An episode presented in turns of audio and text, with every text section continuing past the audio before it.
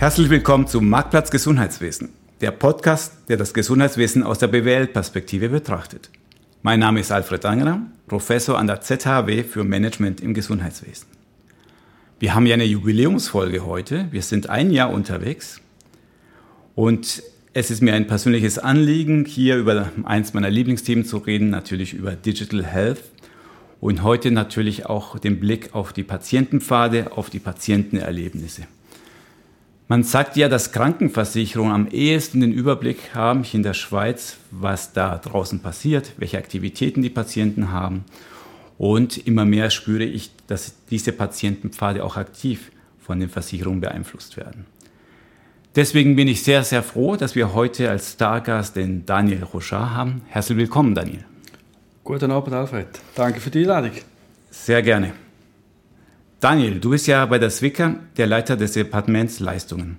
Ich kenne dich ja aus vielen anderen Veranstaltungen. Unter anderem haben wir das Vergnügen, bei der Kommission Thurgau Gesundheit zusammenzusitzen und dort einen Kanton zu beraten.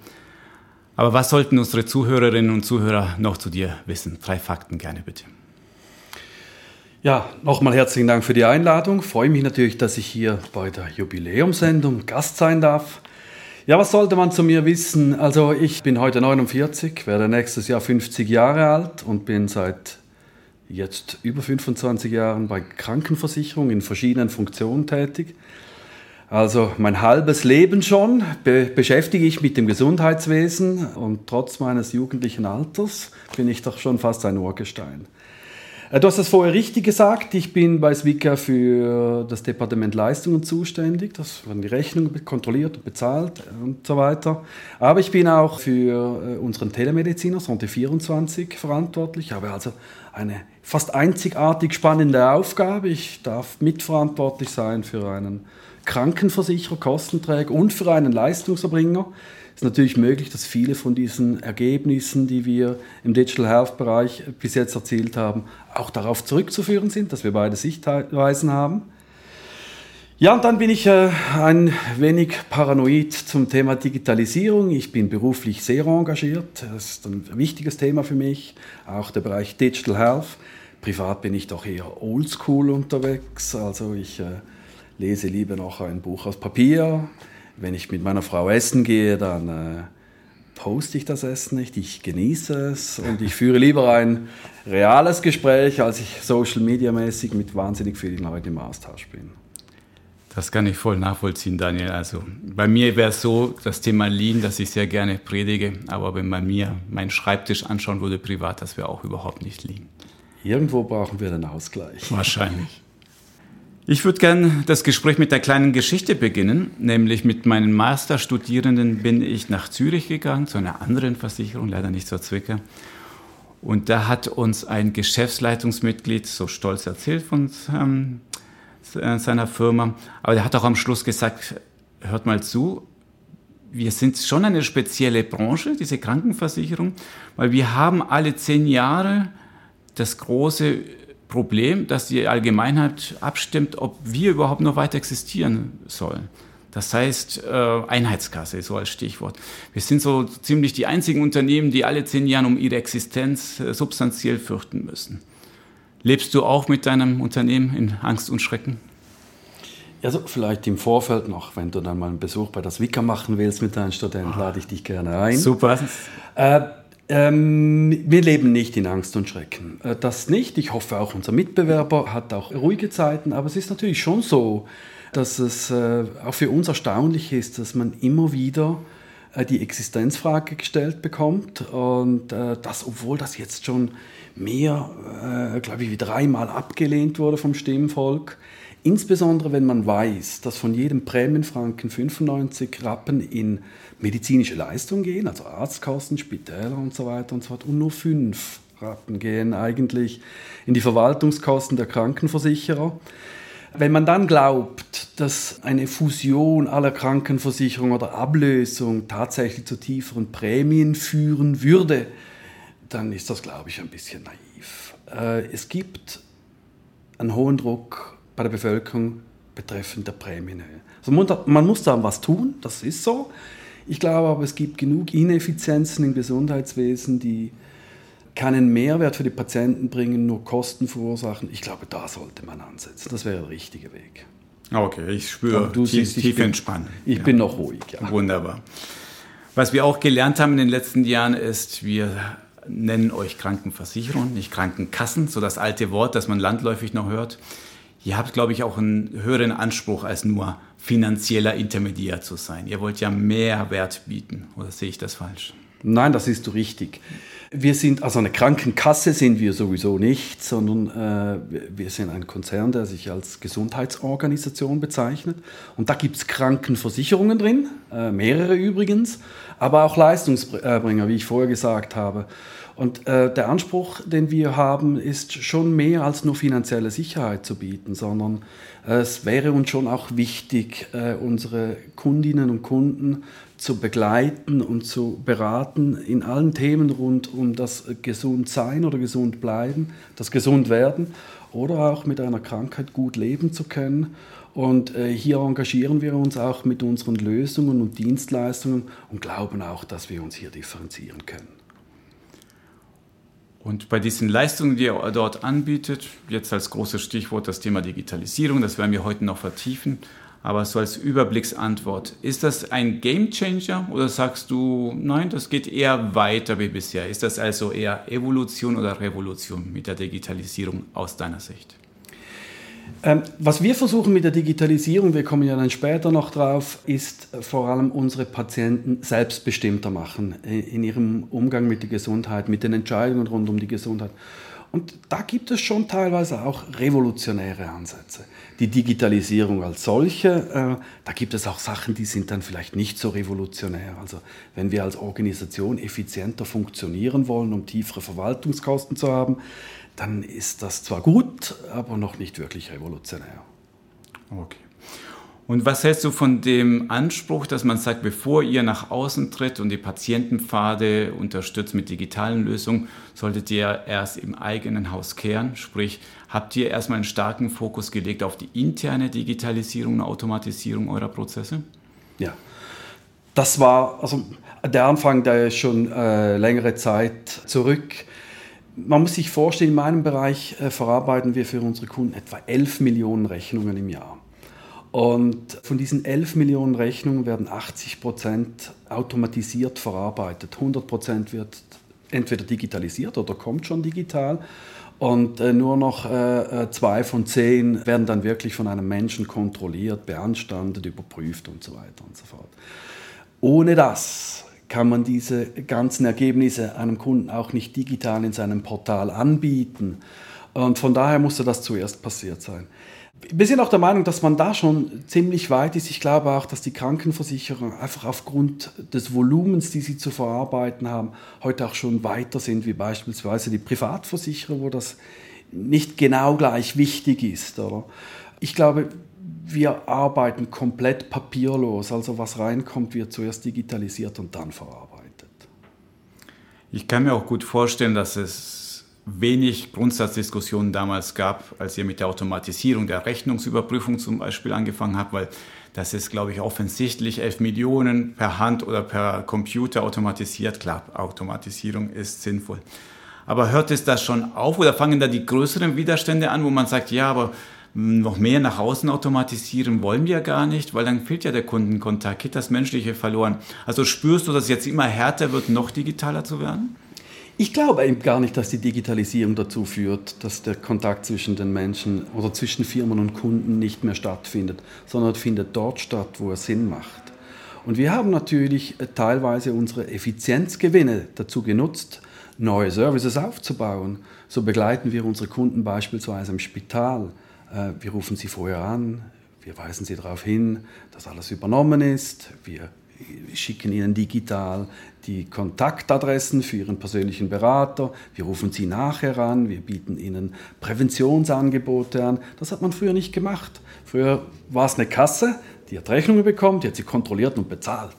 Und heute ist es ein äh, Dienstleistungsunternehmen, das den kompletten Patient Journey versucht zu begleiten. Wie habt ihr das vorangetrieben? Gab es einen zentralen Digitalisierungsbeauftragten war das, oder war das eher so dezentral aufgehängt, dass jeder so seine Projekte vorangetrieben hat, individuell? Das ist sehr dezentral. Wir sind funktional organisiert und wir haben keinen Innovationsverantwortlichen oder Digitalisierungsverantwortlichen, sondern dort, wo man nahe an den Kunden, an deren Bedürfnissen ist oder an den Mitarbeitern und deren Bedürfnissen, dort hat man versucht, Projekte voranzustoßen. Und nicht nur im Bereich der Digitalisierung, auch andere Innovationsprojekte. Und äh, äh, wir sind gut damit gefahren, auch wenn man dann vielleicht gewisse zusätzliche Koordinationsaufgaben hat oder vielleicht gewisse Doppelspurigkeiten auftreten können. Aber es passieren nach meinem Verständnis dann die richtigen Dinge und nicht im Elfenbeinturm irgendwelche Sachen, die dann vielleicht von den Kunden nicht akzeptiert oder nicht genutzt werden. Wenn ihr so dezentral unterwegs seid, dann ist wahrscheinlich umso wichtiger, dass man eine schöne, knackige, verständliche Strategie hat. Mhm. Habt ihr sowas?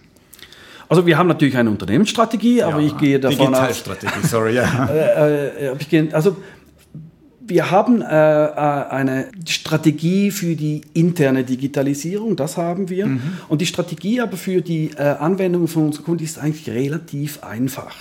Wir versuchen tatsächlich Lösungen zu entwickeln, die unsere Kunden dabei unterstützen, selbstbestimmter mit ihrer Gesundheit umzugehen. Und da haben wir diese drei Bereiche, also äh, die Gesundheitsförderung, Prävention, also das Gesundbleiben. Wenn jemand krank ist und wieder gesund werden will und wenn jemand krank bleibt, aber mit dieser Krankheit möglichst gut leben will. Und da organisieren wir uns und versuchen, äh, Lösungen anzubieten. Ich kann danach ein bisschen darüber sprechen, was das für Lösungen sind, die die Kunden hier selbstbestimmter, die sie in den Driver Seat nehmen, die ihnen die Möglichkeit gibt, nicht gesteuert zu werden, sondern halt ihre Behandlung selbst zu steuern. Mhm. Gibt es da draußen welche Digitalisierungsvorbilder, auch außerhalb der Krankenversicherungswelt, wo du sagst, ja, das wäre noch schön, wenn wir diesen Digitalisierungsgrad erreichen würden? Also es gibt natürlich diese äh, Tech-Giganten, äh, da, das beobachten wir, wir beobachten, was da kommt, wie die das lösen. Äh, das finden wir spannend. An dem orientieren wir uns nicht. Äh, wir tauschen uns mit Mitbewerbern, äh, mit Leistungserbringern und Ähnlichen aus, um zu sehen, wo sie stehen. Wir tauschen uns relativ viel mit Startups aus. Da haben wir wahnsinnig viele Gespräche, weil da entwickeln sich immer wieder sehr spannende Ideen, die wir teilweise auch einbauen, teilweise als Kunden dann der Startups, äh, Kunden der Startups werden oder Startups auch integrieren, haben wir auch schon gemacht. Oder uns einfach nur beteiligen. Das läuft alles parallel.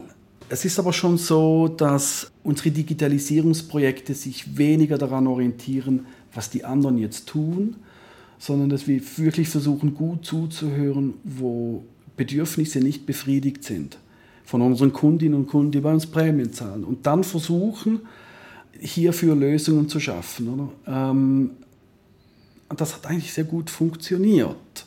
Wenn ich heute die Nutzungsrate von gewissen Apps anschaue, glaube ich, funktioniert das nur so gut, weil wir von Anfang an versucht haben, gut zuzuhören und zu verstehen, was man hier braucht.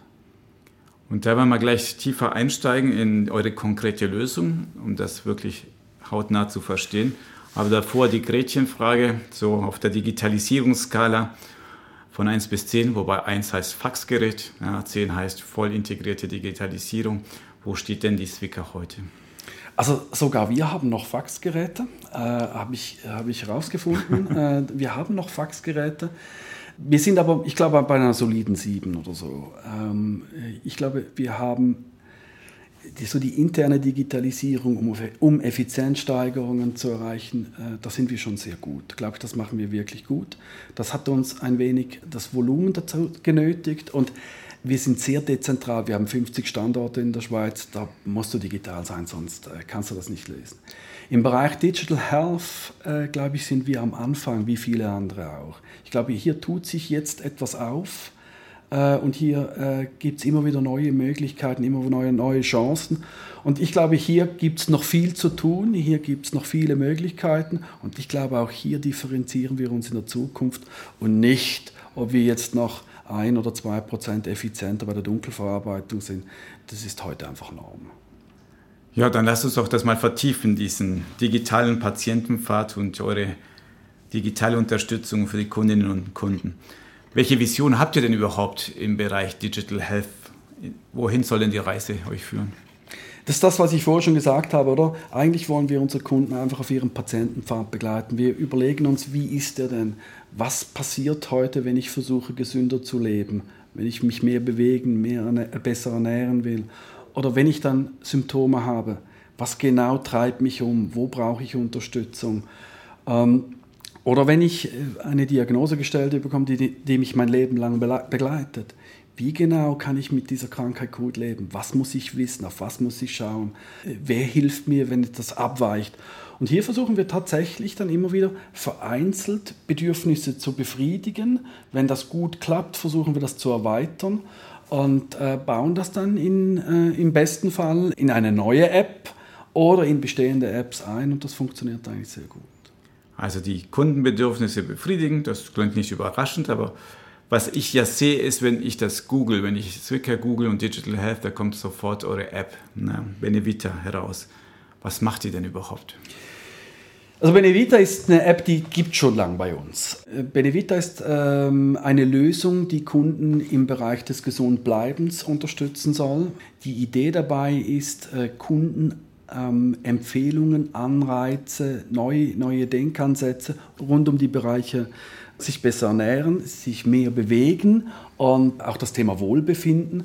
Und da gibt es einen Haufen interessante, spannende Themen drin. Also ich kann äh, Quiz äh, lösen, ich kann Challenges lösen mit anderen, ich kann mich äh, über gewisse Entwicklungen informieren, äh, ob es jetzt äh, ein Video ist zur Entspannung oder ein, ein gesundes Gemüse, das gerade Saison hat. Und wenn ich das aktiv nutze, kann ich da Punkte sammeln, ich kann Challenges gewinnen, diese Punkte und diese äh, Challenges helfen mir dann, mein Punktekonto zu, zu erhöhen und das, das Punktekonto kann ich dann einlösen am Schluss vom Tag. Und äh, da gibt es spannende Geschichten, die ich, die, die ich mir vielleicht leisten kann, die ich mir sonst nicht leisten würde. Oder ich kann mir sogar einen Rabatt auf die Zusatzversicherung damit ermöglichen. Äh, von daher ist es schon eine Lösung, die sehr im, im Vergleich zu allen anderen eher älter ist und äh, ist ein bisschen Commodity heute auch. Das hat jede Krankenversicherer in irgendeiner Form. Wir haben es versucht, einfach ein bisschen einfacher und ein bisschen attraktiver zu gestalten. Also Stichwort attraktiv, also einfache Benutzungsführung. Ich höre viele Gamification, verspielte Effekte und das, was sich in der Luftfahrt immer bewährt hat, Meilen sammeln, Preise abräumen. Also auch ihr habt das auf die Krankenversicherungswelt übertragen. Aber du sagst ja selbst, das ist jetzt heutzutage nicht mehr ein Differenzierungsmerkmal. Das muss man fast schon haben. Genau. Ja, okay, verstanden. Was wisst ihr darüber, wer das überhaupt nutzt? Für welche Bevölkerungsgruppe ist das denn attraktiv? Sind das nur die jungen, dynamischen Frauen, die eh auf ihr Gewicht und Gesundheit achten oder ist es breiter aufgestellt? Ich denke, es ist breiter aufgestellt. Also wir wissen natürlich, wer das nutzt. Das wissen wir alleine aus dem Versicherungsvertrag. Aber wir haben bei Benevita momentan 110.000 aktive Nutzer. Das äh, bei rund 850.000 äh, Kunden. Das ist eine erhebliche Anzahl. Ich glaube, das Thema gesund sein, gesund bleiben, gesund leben ist heute nicht mehr nur für äh, hippe junge Frauen ein Thema, sondern auch für schon ältere Herren wie mich. Ich nutze das auch, oder? Und äh, ähm, ich glaube auch, dass sich hier eine Veränderung in der Bevölkerung entwickelt. Man möchte gesund bleiben, man möchte fit bleiben und das Ganze soll auch ein bisschen Spaß machen. Also das Leben ist trist genug, oder? Und von daher wissen wir, wer das nutzt. Wir wissen sogar, was sie nutzen, nicht jeder Einzelne, sondern äh, anonymisiert und können das Programm dementsprechend auch anpassen. Und das ist spannend, gerade deswegen, weil wenn du sagst, es haben viele schon, das ist fast schon eine Commodity, aber trotzdem wollte ja einen möglichst guten Service anbieten. Ich vermute, wie immer im Leben ist das Thema Datenschutz an A und O, aber damit gewinnt man keinen Blumentopf. Das heißt, es muss einfach eine sichere App sein. Ich darf nie das Gefühl haben, meine Daten werden missbraucht. Das ist selbstverständlich. Aber womit kann man die Kundinnen und Kunden tatsächlich begeistern? Was sind so die Elemente, die mehr genutzt werden als andere? Was seht ihr aus eurer aus seinen Daten? Ja, also Datenschutz ist ganz wichtig. Äh, wenn Gesundheitsdaten oder sogar Krankheitsdaten drin sind, dann muss das sicher sein. Ich, auch wenn das nicht begeistert, äh, wenn das nicht sicher wäre, das äh, begeistert noch viel weniger. ähm, von daher, ich glaube, es, es muss einfach sein. Es muss einfach auch Spaß machen. Ich würde jetzt eine App nicht nutzen, die, ich, die mich nicht anspricht. Mhm. Wenn das für mich bemühend ist, äh, dann tue ich das in meiner Freizeit nicht. Was wollen wir denn? Wir wollen äh, unseren Kundinnen und Kunden Möglichkeiten aufzeigen, wie man mit Spaß auch gesünder leben kann. Und sie können das äh, für sich rausnehmen, was sie für spannend und wichtig anschauen. Und das soll so attraktiv und so einfach sein, dass es nicht bemühend ist. Und ich glaube, das ist uns jetzt mit dieser neueren Version von Benevita, wir hatten schon mal eine, das ist jetzt eine neuere Version, ist uns das, glaube ich, gut gelungen. Und wenn man sieht, wie aktiv das genutzt wird, dann äh, glaube ich auch die These bestätigt, dass die Leute einfach immer mehr äh, sich mit dem Thema, ich möchte gesund bleiben, ich möchte alt werden, aber ich möchte gesund alt werden, das ist wichtig. Das verstehe ich vollkommen. Das Thema User Engagement, das haben wir auch untersucht und das ist ein so wichtiges Kriterium gemessen, ob jemand langfristig so eine App nutzt oder nicht. Aber so aus der Praktikersicht, was macht denn den Leuten Spaß und was weniger? Also welche Eigenschaften der App oder welche Elemente werden mehr genutzt und welche weniger? Also was, was genutzt werden, werden die Informationen, äh, das, die sind wirklich sehr kurzweilig, das ist schnell, ich kann, ich kann in einer Minute kann ich gewisse Sachen ansehen. Dann ist es einfach die Gestaltung, es ist, es ist angenehm gestaltet, äh, es ist, ähm, ähm, es ist einfach gestaltet, ich brauche nicht groß zu suchen, es ist nicht kompliziert. Und ähm, was natürlich zieht, die, also man bekommt die Punkte nur, wenn man so eine Challenge durchführt. Und, und da sind die Leute einfach, ich persönlich auch, ich bin, ich bin dann daran interessiert, das durchzuführen. Ich will das sehen, ich will, ich will die Punkte bekommen und das funktioniert eigentlich schon sehr gut. Challenge ist meistens Bewegung oder Ernährung oder was sind das für Challenges? Oder? Nee, da gibt es ganz, also es gibt Bewegung, es gibt aber auch irgendwelche Kochdinger, die man nachkochen kann. Man kann auch äh, äh irgendwelche, irgendwelche äh, äh, Beruhigungsübungen, Atmungsübungen machen, da gibt es einen ganzen Haufen. Aber wo die Leute wirklich stark mitmachen, ist dann, wenn es darum geht, sich mit anderen zu messen, wie viele Schritte habe ich gemacht, wie hoch ist mein Durchschnitt und so weiter und so fort. Also dieser typische Faktor, der soziale Faktor auch hier eine ganz große Rolle, obwohl es um heikle Daten geht, aber letztendlich die Welt soll erfahren, dass ich heute meine Lauf-Challenge oder meine Koch-Challenge erreicht habe. Genau, also bei den Schritten und dergleichen ist, ist, das, auch kein, ist das auch kein Problem. Man sagt ja immer, there is no glory in prevention.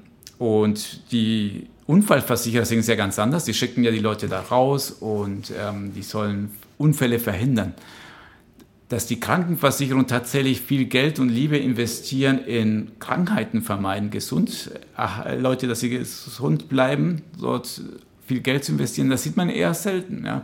Mit dem Killer-Argument, naja, jetzt habe ich ein Jahr lang investiert in den Kunden, jetzt ist er gesund und wechselt Ende des Jahres die Krankenversicherung.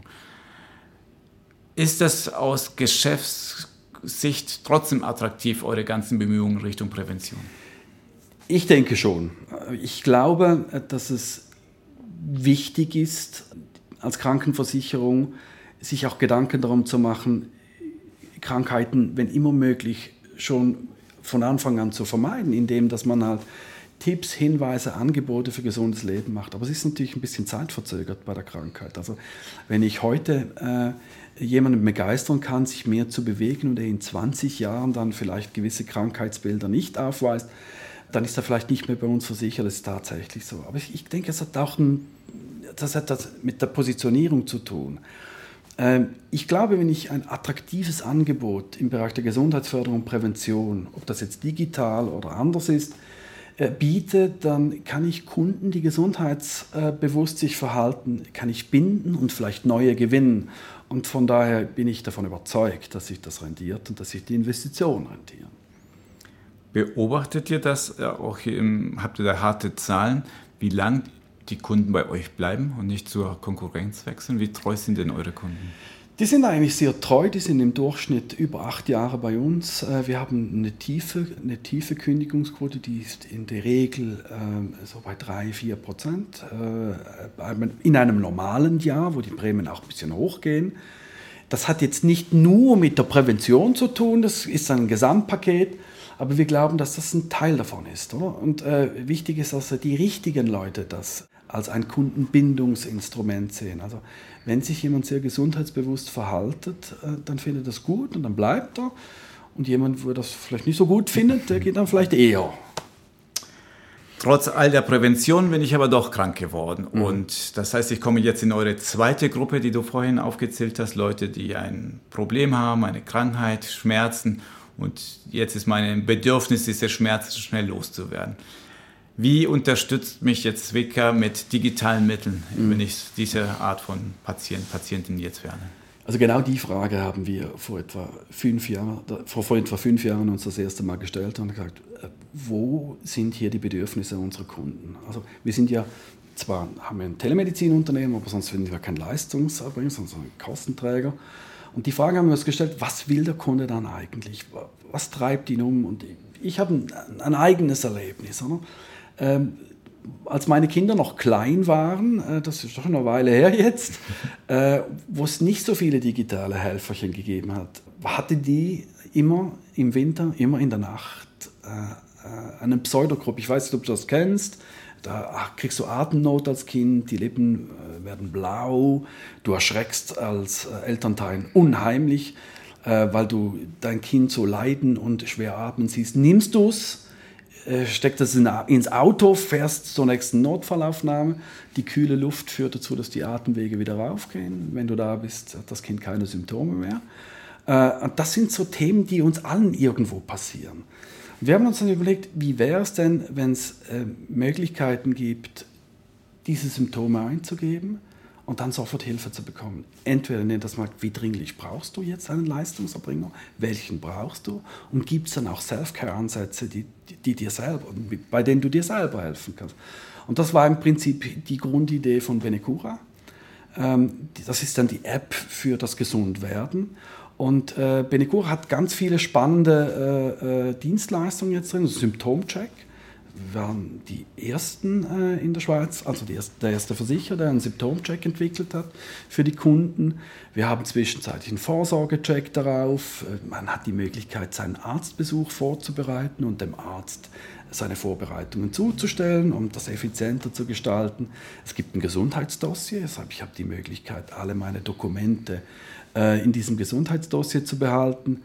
Ich kann äh, Medikamentenchecks machen, E-Medikationsplan und so weiter und so fort kann ich drauf tun. Es gibt vieles mehr und das hat sich so entwickelt aufgrund äh, der Analyse der Bedürfnisse der Kunden und die war eigentlich in einer Anfangsphase, wenn ich Symptome habe, mit welcher Dringlichkeit muss ich was tun. Und das war der erste Schritt. Und man wollte sich differenzieren von Google. Google, wenn, wenn man beispielsweise äh, schreibt, ich, ich habe jetzt äh, eine schwer belegte Stimme und Halsweh und Schluckweh, dann bekommt man vom leichten Halsweh bis zum Tumor äh, in, in der Speiseröhre kriegt man alles. Das wollten wir bestimmt nicht, sondern wir wollten eigentlich wirklich die Möglichkeit den Kunden geben, dann selbstbestimmt zu entscheiden, was sind die nächsten Schritte. Das heißt aus Prozesssicht, mir geht es nicht gut und Angehörigen, dann würde ich mir eure App schnappen und dort werde ich geführt, ähm, welche Schmerzen haben Sie in welcher Körperregion? Wie muss ich mir diese Anamnese vorstellen? Richtig, also man zeigt zuerst mal an, wo man dann wirklich Schmerzen hat und dann wird man durchgeführt. Ähm, wir hatten ein Team von äh, etwa fünf Ärzten, die die wichtigsten, die wichtigsten Krankheitsbilder so abgebildet haben. Und zwar so, dass ich auch als Laie das so ausfüllen kann, dass ich zu einem richtigen Resultat komme. Ist übrigens auch ein äh, Medizinalprodukt, also mit, all, mit allen Auflagen, die es dazu gibt, oder? Und ich, ich, bekomme am Schluss dann nicht eine Diagnose, das ist nicht das Ziel, sondern ich bekomme einen Anlang, was ist jetzt wichtig. Das kann gehen von, jetzt ist ein Notfall, bitte drück hier drauf, äh, dann kommt der Notarzt. Oder das ist nicht so schlimm. Das wäre ein möglicher Self-Care-Ansatz. Mhm. Und wenn es dann äh, nicht äh, besser wird, dann ruf doch bitte an. Und da gibt es noch ein paar Abstufungen in der Mitte, also geht zum Spezialisten, geht zum Hausarzt, geht ins Spital. Oder ruf äh, Sonde 24 äh, an und äh, unterhalte dich mit deinem Arzt, wenn du nicht sicher genug bist.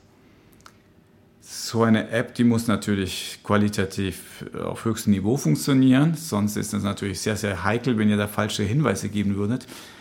Entwickelt man sowas neu oder habt ihr das zugekauft und nur adaptiert? Wie funktioniert das? Das konnten wir nicht kaufen, das hat es in der Form nicht gegeben. Es hat äh, im Ausland gewisse Triage, Symptomchecker und so weiter gegeben. Diese, die waren aber darauf ausgerichtet, die Patienten in eine Richtung zu steuern. Das war nicht unsere Idee, sondern die Idee war, dem Patienten die Möglichkeit zu geben, die richtige Entscheidung zu fällen. Das haben wir selbst produziert. Also war, da waren Ärzte von uns dabei, da waren aber auch Ärzte von einem Partner dabei, die haben sich gegenseitig immer wieder kontrolliert. Das war sehr, sehr aufwendig, das hat übrigens fast zwei Jahre gebraucht. Mhm. Und äh, ist auch jetzt noch sehr aufwendig. Die müssen dauernd überprüft, dauernd angepasst, dauernd aktualisiert werden. Und wenn etwas Neues kommt wie Covid-19, dann muss das eingebaut werden. das stelle ich mir so vor, als diese Anamnese-Tools, die braucht ja quasi jeder. Und deswegen, wenn jede Versicherung selbst entwickelt, das klingt so, als würde jede Versicherung das, das Rad neu erfinden. Aber habt ihr es damals gemacht, weil es nichts auf dem Markt gab, weil es so früh unterwegs war, oder habt ihr denn nicht ganz vertraut, oder gab es noch andere Elemente, warum ihr das selbst entwickeln wolltet? Es hat es in der Form nicht gegeben, darum haben wir es selbst entwickelt. Ich glaube auch nicht, dass jeder Krankenversicherer das machen wird. Krankenversicherer mit einer ähnlichen Positionierung haben das dann nachgebaut. Also mindestens eine ist mir bekannt. Ähm, andere haben das aber nicht als Selbstverständnis für sich selber äh, bestimmt. Sie sagen, wir versichern gut, wir haben tiefe Prämien, wir zahlen die Rechnungen schnell und der Rest ist Teil vom Leistungserbringer. Und hier glauben wir, wenn wir den Gesundheitsmarkt ansehen, glauben wir, kann man hier durchaus mit Services auch als als Krankenversicherer seinen Kunden Services anbieten, die es sonst nicht gibt. Vom Leistungserbringermarkt kenne ich es nicht.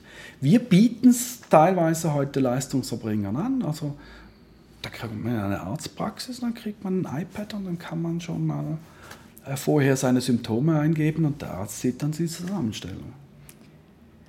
Ich kann mir vorstellen, dass die Kalibrierung äußerst schwierig ist, weil ich meine, die Welt ist ja nicht schwarz-weiß, sowieso nicht in der Medizin. Das heißt, es gibt ein kleines Restrisiko, dass tatsächlich nicht nur ein Schnupfen ist, sondern ein Tumor, der ja am besten jetzt behandelt werden müsste. Ja.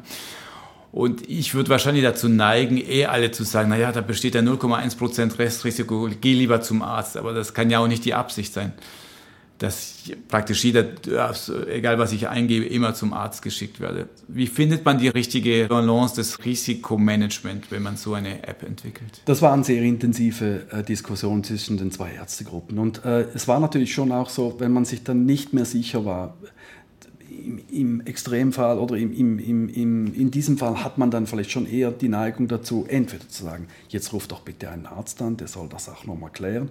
Wir bieten ja telemedizinische Leistungen an, das können wir aus dem eigenen Haus machen oder dann jemanden vielleicht doch eher schneller zum Arzt zu schicken, um keine Risiken einzugehen. Das ist also nicht das Massengeschäft, oder? Das muss man schon sehen, oder? Die meisten Sachen sind gut einortbar, insbesondere dann, wenn man noch kurz telefonieren kann. Und das hilft schon, äh, äh, auch mir hilft das, wenn ich sage, okay, ich kann in den nächsten Tagen zu meinem Hausarzt gehen, da geht die Welt nicht unter. Habt ihr jetzt Erfahrung sammeln können über die Nutzung und Vergleiche anstellen können, Leute, die die App nutzen und andere, die nicht nutzen, wie ihr Gesundheitsverhalten ist? Also ob diese App tatsächlich mehr dafür sorgt, dass die Leute sich selbst helfen und nicht so sehr die Leistungserbringer hier ausnutzen oder nutzen. Also man sieht schon, was wir nicht machen, ist zu prüfen, ob dann jemand trotzdem zum Arzt gegangen ist, oder das äh, machen wir nicht sondern wir fragen dann nach, oder hat die Empfehlung geholfen? Ist man dann trotzdem zum Arzt gegangen? Eigentlich auch zur Qualitätssicherung. Und ähm, wenn man diesen Befragungen glauben will, und da glauben wir dran, oder, äh, ist es schon so, dass man unnötige Arztbesuche äh, vermeiden konnte. Ähm, wenn ich Symptome habe, die mit einem Besuch am nächsten Tag in der Apotheke bewerkstelligt, also wenn man, wenn man denen entgegen äh, wirken kann, dann ist das noch anders, wie wenn ich dann halt in einer Arztpraxis noch mal eine Untersuchung habe und dann am Schluss dieselben Medikamente bekomme und dieselbe Wirkung habe. Das führt zu einem anderen Verhalten. Ich glaube auch, es führt zu einem anderen Verständnis, mit der Krankheit umzugehen. Ich bin ein bisschen im Driver Seat. Ich bin in der Lage, selbst zu entscheiden und das äh, macht mich selbstbestimmter und das macht mich auch kritischer im Umgang mit medizinischen Leistungen. Ich weiß nicht, ob du das quantifizieren kannst, aber glaubst du, dass diese aufwendige Entwicklung sich selbst amortisiert hat oder sind es nur die Nebeneffekte? Die Leute sind glücklich und deswegen bleiben sie länger bei der Swicker und deswegen hat sich die Investition gelohnt? Oder habe ich wirklich einen direkten Return on Investment? Ja, die Leute helfen sich selbst und dadurch sparen sie mir die Kosten eines Arztes. Also Ich glaube beides. Also ähm, bei uns muss ein Business Case schon aufgehen, oder? Wir operieren hier wie mit fremdem Geld und äh, da muss man sehr umsichtig sein. Äh, wir gehen aufgrund der Befragung schon davon aus, dass die Investitionen sich amortisiert haben, äh, aufgrund von verhinderten Arztbesuchen. Aber wir glauben auch, dass wir hier tatsächlich einen Weg gefunden haben, uns so zu positionieren, dass gesundheitsbewusste Menschen, die gerne selbstbestimmt entscheiden, dass sie sich dann eher für uns entscheiden, weil wir die Tools dafür zur Verfügung stellen. Und das gibt dann hoffentlich längere Kunden, äh, Kundenbindungszeiten und vielleicht auch neue Kunden. Es äh, philosophieren ja jede Menge Leute darüber, wie wir die Gesundheitskosten unter Kontrolle bekommen. Ja. Und äh, wir wissen ja aus den eigenen Untersuchungen hier am, am Weg, es, es sind ja nicht die Preise, sondern die Menge, Mengenausweitung. Würdest du als Politiker vielleicht diesen kühnen Schritt gehen und sagen, jede Versicherung sollte sowas einführen? Sollte man die Leute zwingen, bevor uns das Geld ausläuft im Gesundheitssystem, erstmal so digitale Tools oder eine andere Form von Triage zu nutzen? Das muss nicht mal unbedingt eine Versicherung sein. In den USA machen das Leistungserbringer, die machen das sehr erfolgreich. Ist vielleicht ein bisschen ein anderer Weg, die steuern dann zu sich. Es hat jetzt einen Kanton in der Schweiz gegeben, der so ein Tool eingeführt hat. Äh, das können unterschiedliche Anbieter sein. Ich glaube sogar, dass man sowas als Geschäftsmodell entwickeln kann und tatsächlich erfolgreich und auch gewinnbringend einsetzen kann. Aber, und ich glaube auch daran, dass das tatsächlich dazu führt, dass medizinische Leistungen nicht konsumiert werden, wenn sie nicht gebraucht werden. Aber da helfen andere Lösungen auch. Telemedizin ist äh, äh ein äh, ähnliches, äh, ist ein ähnliches Phänomen, das sehen wir sehr genau. Menschen, die oft Telemedizin nutzen, die gehen dann tatsächlich nachher später weniger zum Arzt, sie sind aber nicht weniger gesund, sondern können das vermeiden, was äh, nicht notwendig ist. Also ich musste vor kurzem mal äh, in eine Arztpraxis gehen äh, wegen einer Erkrankung und das ist nicht, das ist nicht lustig. Also äh, du machst einen Termin, dann kommst du da an, da wartest du im Wartezimmer, sind zwar alle freundlich und das hat was zu lesen, äh, dann kommst du dran, äh, dann wartest du nochmal für die Medikamente und dann gehst du wieder, es sind zwei Stunden vergangen und äh, wahrscheinlich hätte ich mit den reinen Medikamenten dieselbe Wirkung gehabt. Und das sind schon äh, Möglichkeiten, die man mit so Digital Health Lösungen hier eine Verbesserung bekommen kann. Jetzt provokativ gefragt, ist spannend, dass du sagst, Telemedizin kann dazu führen, dass die Leute gleich gesund bleiben oder werden, aber weniger Ärztinnen und Ärzte in Anspruch nehmen.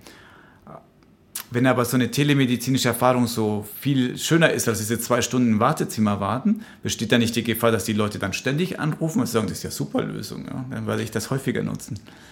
Ich hoffe ich. Ähm, wir haben äh, heute rund 500.000 Calls im Jahr äh, telemedizinisch. Wir haben heute ein Team mit 80 Ärzten und medizinischem Fachpersonal. Und äh, wenn jemand so niederschwellig den Zugang bekommt, und hier bereits erste Lösungsansätze bekommt, um mit seinem Symptom, mit, seinem, mit seiner Gesundheit oder seiner Krankheit umgehen zu können, ist es ja schön, ist ja gut.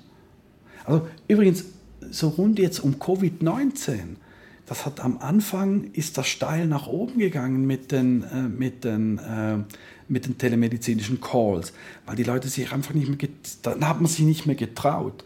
Und jetzt ist es wieder ein Teil der, das ist eine Convenience-Komponente, oder?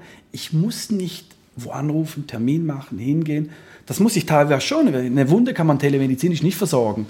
Aber wenn ich jetzt äh, Symptome habe, die ich richtig einschätzen möchte und, und, das nicht selbst kann, dann ist das durchaus ein Ansatz. Ich glaube, das ist auch für die äh, traditionellen Hausärzte spannend dann bekommen sie nämlich die Patienten, die sie tatsächlich auch sehen müssen.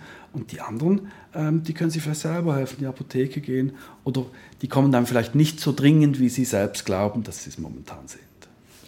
Und im direkten Vergleich eine Konsultation in der Praxis klassisch versus eine Konsultation Telemedizin, da ist schon eine Einsparung an sich drin. Die ist günstiger, also pro Minute. In welcher Größenordnung reden wir denn dort? Eine normale Konsultation bei einem Hausarzt ohne Notfall, also die kostet zwischen 150 und 200 Franken, oder? Und eine telemedizinische Konsultation äh, kostet uns jetzt etwa 50 Franken. Okay, ein Drittel bis sogar ein Viertel nur. Und wo kommt die Einsparung her? Weil der Arzt will, wird das schlechter bezahlt oder es ist die MPA, die Infrastruktur und eine Mischung aus allen. Wo kommt die Einsparung her? Ja, das eine sind die tatsächlichen Kosten und das andere ist der Tarif. okay, so. Aber es ist natürlich schon so, wenn ich ähm, eine Arztpraxis betreibe, habe ich Investitionskosten, ich muss die Arzt, ich habe die NPA, die ich bezahlen muss, Wartezimmer und so weiter. Telemedizinisch äh, brauche ich ein Telefon oder einen Computer und dann äh, kann es losgehen. Ja. Wunderbar. Du hast schon angesprochen, Covid ja, hat natürlich Telemedizin die Zahlen nach oben treiben lassen. Hast du da auch eine, eine Zahl oder ein Bauchgefühl und wie viel mehr habt ihr jetzt äh, telemedizinische Leistungen, die, die die Kundinnen in Anspruch nehmen? Also das war vor allem beim Lockdown, äh, hat man das gespürt, das ist dann schon 30, 40 Prozent draufgegangen. Das hat uns dann auch an, an Grenzen gebracht, mhm. oder? Ist aber auch relativ schnell wieder zurückgegangen. Ist auch spannend, oder? Das Verhalten im Lockdown hat auch dazu geführt, dass es weniger Erkrankungen, weniger Unfälle gegeben hat. Äh, das hat dann wieder zu einer Entspannung geführt. Heute sind wir wieder auf den Vorjahreswerten, ist alles okay. Okay, Vorjahreswerte heißt keinen nachhaltigen Effekt, was ihr im Moment seht man hat einfach gesehen, dass in der Phase, in der man nicht genau gewusst hat, wie man jetzt damit umgehen soll, vor allem im, im Lockdown, wo die Leute auch nicht mehr in die Arztpraxen gegangen sind, weil sie Angst hatten, war Telemedizin natürlich eine Lösung. Nicht für alles, das muss man schon sehen, aber für das Einschätzen meiner eigenen Situation hat das schon geholfen. Aber dass wir jetzt sagen, langfristig, wenn wir mehr Telemedizin haben, es sind mehr Leute auf den Geschmack gekommen und bleiben bei Telemedizin, das beobachtet ihr eher weniger. Wir merken einen kontinuierlichen Zuwachs. Wir sehen auch ins Ausland, also Kaiser Permanente macht 50 Prozent ihrer Konsultationen telemedizinisch, also Telefon, Video. Da sind wir weit davon entfernt, oder? Das hat A, eine massive Auswirkung auf die Kosten und B, glaube ich, hat es auch eine Convenience-Komponente für den Patienten. Ich kann an den PC, Laptop, ans Telefon drück die Nummer und sprich mit dem Menschen auf der anderen Seite. Ich muss nicht raus. Und wenn ich zum Beispiel Grippe habe, ist es ja nicht so lustig, jetzt vor die Tür zu gehen. Hm, ja, das stimmt. Wir haben jetzt die ersten zwei Patientengruppen, die ihr definiert habt, nämlich so gesunde Leute, die Prävention treiben wollen. Wir haben jetzt einmalig Kranke und dann hast du noch erwähnt die chronisch Kranke. Was haben die denn für Bedürfnisse und wie kann man da mit Digital Health diese Bedürfnisse befriedigen? also da sind wir, wir haben jetzt zwei Programme, wir nennen das hybride Programme gemacht. Äh, die, da, da versuchen wir mit Telemedizin und Apps die Kunden dabei zu unterstützen, äh, mit, mit einer chronischen Krankheit wie Diabetes, Asthma, COPD oder so weiter umzugehen und auch Services einzubauen, die ihnen am Schluss vom Tag helfen, mit ihrer Krankheit besser umzugehen, irgendeine Eskalation zu vermeiden und so weiter und so fort. Und da haben wir natürlich auch herausgefunden, jetzt bei den Piloten, die Bedürfnisse, die sind sehr unterschiedlich, ob ich das jetzt neu diagnostiziert bekomme oder schon 25 Jahre damit lebe. Äh, die Fragen sind auch ganz anders. Und äh, da sind wir jetzt dran, diese hybriden Modelle noch ein bisschen mehr auf die Bedürfnisse der unterschiedlichen Patientengruppen abzustimmen. Also am Anfang habe ich viel Bedarf an persönlicher Beratung. Da brauche ich den Arzt, den Diabetologen und so weiter und so. Das kann man telemedizinisch machen auch. Wenn ich dann 20 Jahre damit lebe, habe ich dann wirklich sehr spezialisierte Fragen. Ich brauche eine App, die mir dabei hilft nicht zu vergessen, jetzt das zu messen oder dies zu machen, aber ähm, ähm, so wahnsinnig viel Beratungsaufwand habe ich nicht mehr. Wir haben das mit Rückenschmerzen probiert und mit Bluthochdruck, haben dann herausgefunden, dass auch da große Unterschiede sind. Und momentan sind wir dran, diese Erkenntnisse fertig auszuwerten und dann versuchen, Lösungen zu entwickeln, ähm, die Patienten in Zukunft unterstützen können. Spannend ist hier auch, dass es unheimlich viele Apps gibt. Unheimlich also, viele Lösungen. Da draußen, die nicht von euch sind, sondern was es überhaupt an Apps gibt. Man muss ja, ja nicht alles selbst machen. Die kommen wahnsinnig schlecht an bei den Patienten. Auch die Lösungen, die wir eingesetzt haben, die haben sich in Deutschland schon längere Zeit bewährt. Da sind die SIS-Management-Programme noch ein bisschen etablierter mhm. als bei uns. Die sind nicht gut angekommen bei uns jetzt in den Piloten. Warum nicht? Weil sie zu wenig nah an den Bedürfnissen sind. Ich, wenn ich wenn ich mich für so ein Programm anmelde und ich jetzt schon 15 Jahre Blut, an Bluthochdruck leide, dann habe ich andere Bedürfnisse, wie diese Apps heute befriedigen können. Die menschliche Beratung oder das Coaching, das kann sich auf meine Bedürfnisse einstellen. Das ist immer gut bewertet worden. Aber digitale Unterstützung via einem App, die ist, die ist sehr schlecht weggekommen.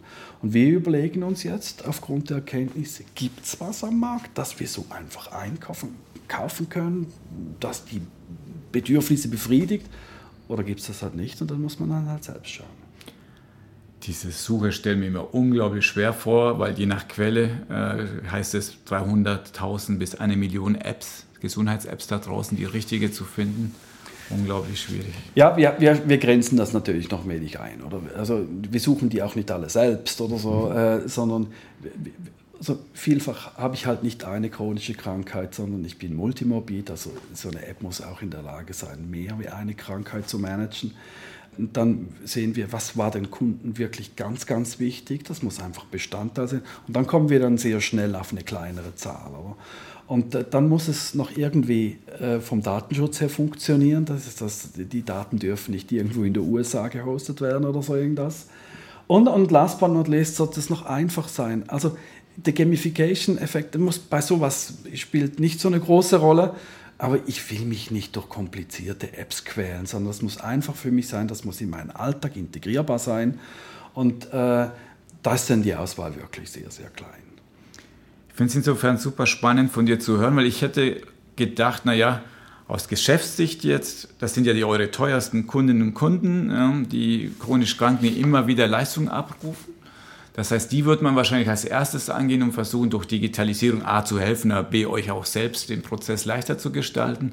Aber dadurch, dass sie so unterschiedliche Bedürfnisse haben, lassen sie sich nicht alle über den Kamm scheren, sondern ihr müsst ganz individuelle Lösungen entwickeln und dadurch wird es wieder so nischig. Ja. Das, verursachen, also viele verschiedene Gruppen verursachen viele Kosten, aber die brauchen individuelle Apps und deswegen ist das ein never-ending Story, was ihr da vorantreibt. Ich weiß, ich bin nicht ganz sicher. Die Diskussion, die führen wir jetzt gerade. Äh, es gibt viele Parallelen bei diesen chronischen Krankheiten. Also ähm, die Medikamente zum richtigen Zeitpunkt einnehmen, gewisse Messungen machen, gewisse Spezialisten einmal im Jahr besuchen. Da, da gibt es wahnsinnig viel Parallelen. Und ich glaube, wenn ich neu Diabetes oder Asthma oder Bluthochdruck diagnostiziert bekomme, habe ich die gleichen Bedürfnisse nach Beratung, nach Coaching, nach, nach, nach, Ähnlichem. Und wenn ich das mit dem eine Weile gelebt habe, dann wird es wahrscheinlich auch einfacher. Also es gibt viele Parallelen, äh, sonst wird es wirklich langsam sehr nischig und dann wird es auch schwierig. Als Krankenversicherer sind wir jedoch der Meinung, das sind die Kunden, die am meisten medizinische Leistungen brauchen. Für die sollten wir dann auch wirklich sehr intensiv da sein. Da macht die Investition auch Sinn. Du hast am Anfang auch erwähnt das Thema Startups. Und ihr erfindet ja nicht selber alles, sondern ihr geht und sucht aktiv auf den Markt, was ich verstanden habe. Ich kann mir aber auch sehr gut vorstellen, dass auf euch junge Startups zugehen und sagen, ey, ihr seid doch Versicherung, ihr habt doch davon, wenn wir zum Beispiel diese Präventions-App auf den Markt bringen, arbeitet mit uns zusammen. Kommt das tatsächlich so vor? Werdet ihr von Startups angegangen, aktiv angegangen? Ja, und sehr, und sehr häufig auch noch. Schon. Äh, ja, das ist okay, das, das finden wir gut. Also äh, wer auch immer zuhört, ein Startup hat eine gute Idee, also bitte kommen. Äh, nein, das finden wir gut. Das passiert auch sehr viel und es geht meist um irgendwelche Apps, äh, die ähm, rund um das Thema Gesundheit gehen. Und neu sind es mehr dann so digitale Coaches, Chatbots, äh, die gesunde oder chronisch Kranke betreuen sollen. Das sind spannende Sachen dabei, die äh, sehen wir uns an, wenn das spannend aus unserer Sicht ist und, und schon MVP da ist. Reine Konzeptpapiere, die schauen wir uns dann weniger an. Und die bauen wir dann auch ein. Und, und äh, viele, viele Ideen, äh, die wir sonst äh, noch haben, die sind auch in einer solchen Zusammenarbeit entstanden. Also spannende Entwicklung, sehr innovative Köpfe. Äh, teilweise auch aus dem Umfeld der ZHW, äh, mit denen wir da zusammenarbeiten. Also wirklich spannend. Okay, also der Aufruf, wer tolle Ideen hat und tolle MVPs, ja, Minimal Viable Products, gerne an Daniel Rochard. Spürst du auch im Moment das, was ich von vielen Startups spüre, dass die sich im Moment gerne mehr auf Deutschland fokussieren, weil A, größer der Markt und B, durch die, sage ich mal, die App auf Rezept, die jetzt kommt in Deutschland, dort sie mehr Chancen sehen als in der Schweiz oder seht ihr keinen Unterschied zwischen diesen und letzten Jahren?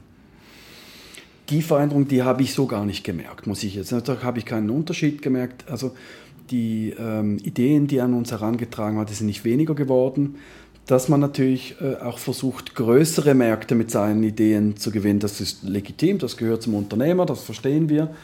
Vielleicht sind wir in dem Unterschied einfach, weil wir ein bisschen kleiner sind, sind wir halt auch flexibler, wir sind schneller und ähm, äh, vielfach braucht es ja noch nicht einen großen Markt, sondern einen Beweis, dass die Idee funktioniert.